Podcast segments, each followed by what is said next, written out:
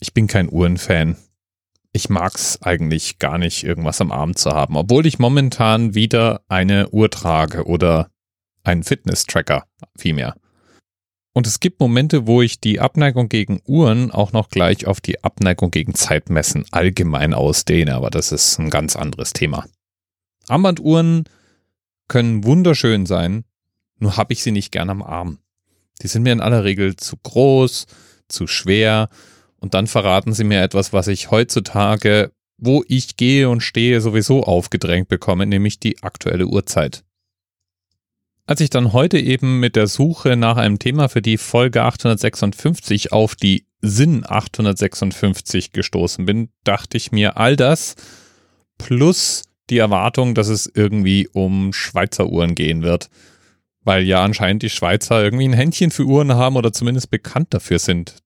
Aber die erste Überraschung, als ich mich mit der Sinn 856 beschäftigt habe, war, dass es eben kein Schweizer Uhrenhersteller ist, sondern ein Uhrenunternehmen aus Frankfurt am Main, also bei mir praktisch aus der Nachbarschaft.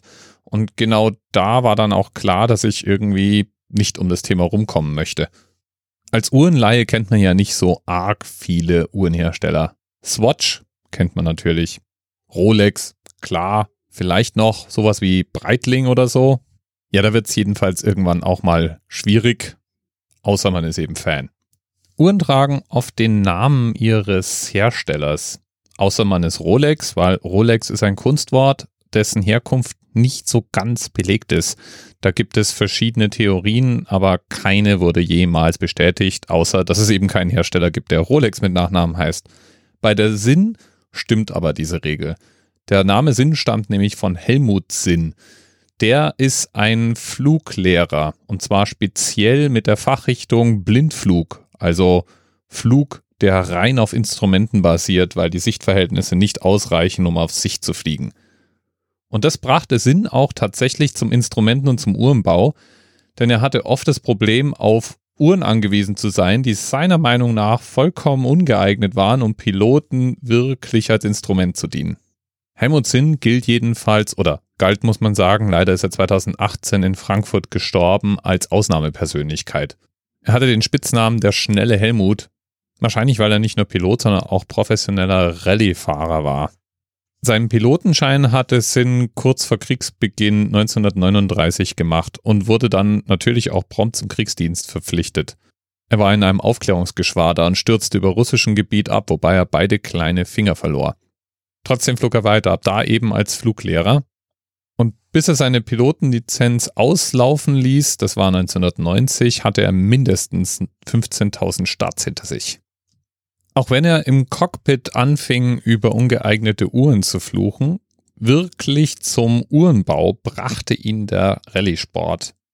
Er baute Autoboard-Uhren und fing an, Kuckucksuhren zu bauen, die er dann an US-Soldaten verkaufte. 1961 machte er dann Hobby zum Beruf und gründete in Frankfurt die Uhrenmanufaktur Sinn Spezialuhren, die auch heute noch unter dem Namen eine ganze Bandbreite von Uhren produziert. Pilotenuhren sind dabei ein Kernfeld der verschiedenen Armbanduhren, die man von Sinn kaufen kann. Aber es gibt auch Uhren für Kampftaucher, für Feuerwehrleute, für Spezialeinheiten, für Rettungskräfte, ja sogar Uhren speziell für Finanzplatzmitarbeiter, Börsenhändler oder so, nehme ich mal an. Als ich die 856 gesehen habe, dachte ich mir zunächst mal, naja, ist halt eine schlichte Armbanduhr. Sieht sogar einigermaßen langweilig aus. Sieht aus wie eins dieser Standardziffernblätter, die man sich für seine Smartwatch installieren kann, war dann so ein Folgegedanke von mir. Und dann habe ich mir die Seite angesehen und landete beim Preis und stellte fest, die schlichteste, einfachste Variante mit Lederarmband kostet schon über 1500 Euro. Will man ein Vollmetallarmband, dann legt man 1800 Euro auf den Tisch. Und ein Latexarmband, also falls man zum Beispiel Sport machen möchte, kostet 1700 Euro, also praktisch die goldene Mitte. Das Ziffernblatt selbst ist ein schlichtes, klassisches Analoguhrdesign man fühlt sich so ein bisschen an eine Bahnhofsuhr erinnert, aber schwarzes Ziffernblatt, weiße, hell leuchtende Beschriftung. Die Zeiger fallen ein bisschen auf, weil die breiter zu sein scheinen als viele andere, die ich so gesehen habe. Ja, das war so der erste Eindruck. Plus das Fragezeichen in meinem Kopf. Warum ist sowas über 1500 Euro wert? Ich habe mir dann verschiedene Videos auf YouTube angeschaut, die sich mit diesen Uhren auseinandersetzen. Und habe verschiedene Dinge über diese Uhr gelernt, die vielleicht erklären, warum die Uhr so teuer ist. Es handelt sich ja immerhin um eine Fliegeruhr. Und Sinn hat sich tatsächlich viel Gedanken drum gemacht, was so ein Pilot eigentlich für eine Uhr braucht. Und was eine gute Pilotenuhr von einer Allerweltsuhr unterscheidet. Zum Beispiel braucht man jetzt im normalen Durchschnittsalltag vermutlich eher selten eine Magnetfeldabschirmung. Die Sinn-Fliegeruhren haben aber genau das. Außerdem wird ein geradezu religiöser Aufwand betrieben, um das Innenleben der Uhr möglichst feuchtigkeitsfrei zu halten. Man muss solche Uhren regelmäßig warten lassen. Also alle paar Jahre müssen die geöffnet werden und es muss zum Beispiel ein Ölwechsel gemacht werden. Aber außer diesem Öl darf eigentlich in solchen Uhren, speziell in Fliegeruhren, keine Feuchtigkeit zu finden sein. Weil im Notfall ist natürlich ein beschlagenes Glas der absolute Albtraum. Außerdem nehme ich jetzt mal an, ist das auch nicht gut für die Mechanik und alles andere. Um das eben zu verhindern, hat Sinn nicht nur eine eigene Dichtungstechnik für diese Uhren entwickelt und ein speziell abgesiegeltes Uhrengehäuse, sondern an der Seite auch noch einen kleinen Kupfersulfatkristall eingesetzt. Der verändert nicht nur seine Farbe, wenn im Gehäuse Flüssigkeit oder Feuchtigkeit angesammelt ist, das heißt man sieht ihn durch so ein kleines Guckglas, sondern ist auch dafür gedacht, Feuchtigkeit zu binden. Sobald der sich also verfärbt, geht man mit der Uhr möglichst schnell zum Uhrmacher, um eben die Uhr warten zu lassen. Keine Ahnung, ob das im Alltag tatsächlich überhaupt vorkommen würde. Die Uhr selber ist natürlich wasserdicht, aber nicht wie die meisten Uhren bis 100 Meter, sondern bis 200 Meter.